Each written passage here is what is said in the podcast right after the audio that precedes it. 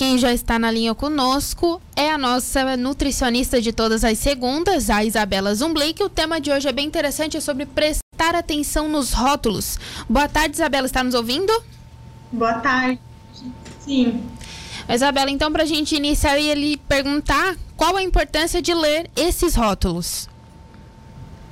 Então, os rótulos dos alimentos, eles são a fonte de informação que a gente tem, né, sobre o que a gente consome. Então, ali a gente tem os ingredientes, a gente tem a validade, a gente tem a tabela, né, com as calorias, com os nutrientes. Então, é a forma que a gente tem de conhecer o que a gente está colocando para dentro e de fazer boas escolhas, né? É o que permite a gente fazer boas escolhas ou más, dependendo do, do produto. É, você falou ali do mal, mas existe, por exemplo, algum elemento, alguma coisa que seja perigosa? Tem alguns é, aditivos, né, que não são muito interessantes. É, um dos piores que eu diria é o glutamato monossódico. Ele está bem presente no shoyu, ele está presente em alguns é, doces até, em produtos industrializados no geral, e ele causa problemas neuronais. Então, ele pode atacar o hipotálamo, né, que é uma parte do cérebro, ele pode gerar hiperatividade nas crianças, então muitas vezes as crianças são agitadas e pode ter relação com a alimentação, né? Os pais nem sabem. Além do glutamato, tem os outros artificiais, os adoçantes artificiais, os corantes artificiais, os conservantes artificiais. Então, todos esses têm coisas específicas assim, mas de maneira geral, todos esses podem causar alguns problemas e podem até gerar um certo grau de inflamação assim no nosso corpo, dependendo do indivíduo. É bem interessante o que você comentou, porque às vezes a gente fala que dá doce demais para a criança, pode que ela, ela fica não hiperativa, mas ela fica com mais energia. Talvez seja essa substância que é presente nos doces, né?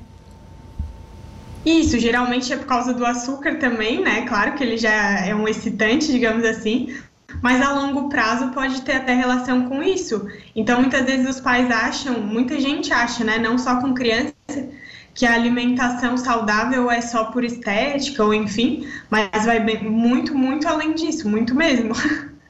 E existem alguns nomes que, tipo assim, não são nem um pouco comuns. Para quem é leigo nesse assunto, é um pouco difícil de identificar. E as pessoas, às vezes, quando vão fazer aquela compra do mês, tem que pesquisar, né? Isso, tem algumas coisas que realmente a gente tem que ir atrás, porque não tem como saber. Inclusive, tem alguns conservantes e tal, que eles vão em códigos, né? Que a Anvisa cria códigos, então não tem como a gente saber. Até já deve ser por querer, né? É, mas o negócio é realmente procurar entender, porque o açúcar, por exemplo, também, ele tem vários sinônimos. Então, às vezes a gente lê a lista e acha que não tem açúcar, mas tem lá é, frutose ou tem maltodestrina, são alguns sinônimos. O açúcar ele, ele tem vários sinônimos, tem mais de 10 sinônimos que podem aparecer na lista. E aí, se a pessoa não conhece, ela compra aquele produto achando que não tem problema, né? Ou que, enfim, que é um produto totalmente saudável, e muitas vezes a gente acaba sendo enganado. E Isabela, é, quando eu sugeri esse tema, uma das coisas que eu. Uma das primeiras que eu lembro quando eu penso nessa parte de rótulo é que quando a gente olha aquela tabelinha, existe a quantidade de calorias por porção. Dá para calcular? Consegue fazer um cálculo? A pessoa normal ela consegue calcular essas calorias no dia a dia com essa porção? Tem uma ideia? Dá para a gente fazer o cálculo ali. Na, na verdade, assim, a porção ela já é a sugestão do quanto aquela pessoa deveria comer para não ser um exagero, né? Já começa assim. Então, por exemplo, um chocolate, né? Se tá ali a porção de 25 gramas, que é, não lembro se é três quadradinhos agora, é, vai estar tá ali as calorias só dos três quadradinhos, né? Mas se a pessoa acaba comendo a barra inteira, é muito mais caloria, é muito mais açúcar do que aquilo. Então, ela tem que fazer ali uma, o cálculo, né? Dividir certinho para ver quantas porções tem aquela barra inteira e aí ver quanto que teria realmente de, de calorias em tudo. Mas é porque eles já fazem isso porque o ideal não é a gente comer a barra inteira, né? Só dando um exemplo. Ah, então geralmente aquela sugestão 200 gramas, por exemplo, seria o ideal do que a pessoa teria que consumir daquele produto.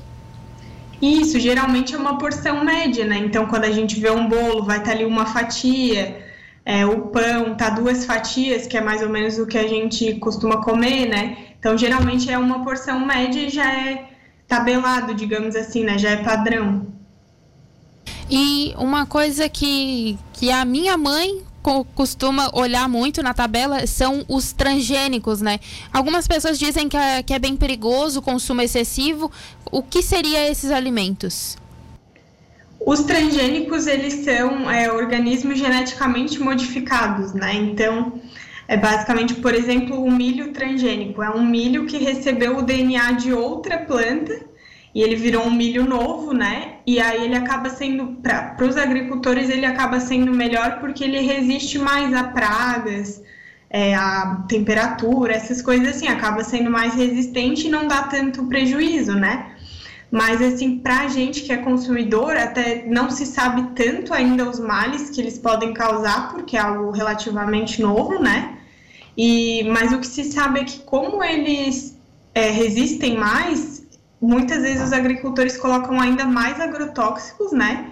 Então, esses produtos eles têm muito agrotóxico, o que não é bom. E também é, eles podem causar mais reações alérgicas, é, acredita-se, né? É, alguns alimentos que já são alergênicos para algumas pessoas pode, pode ser mais ainda quando eles são transgênicos, mas ainda é algo muito, muito recente. É, outra coisa que geralmente tem nos rótulos é um alerta, contém amendoim, contém corante, leite, glúten, isso ajuda as pessoas que têm algum tipo de alergia ou intolerância, né? Isso, exatamente, até uma regulamentação, né, obrigatório eles terem uma lista ali de alergênicos. Então, contém leite, contém castanha, soja, tem alguns, é, às vezes, frutos do mar. Essas coisas eles têm que estar ali justamente para ajudar essas pessoas que já são alérgicas, intolerantes, né? Porque para não ter essa dúvida.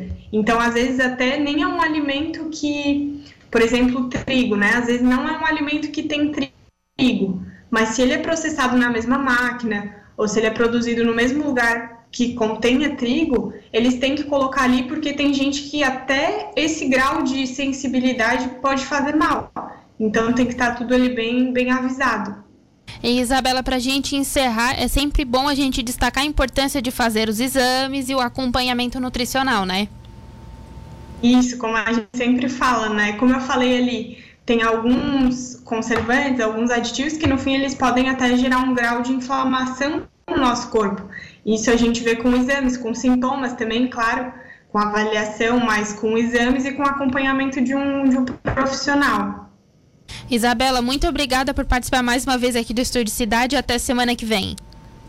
E eu que agradeço. Até lá.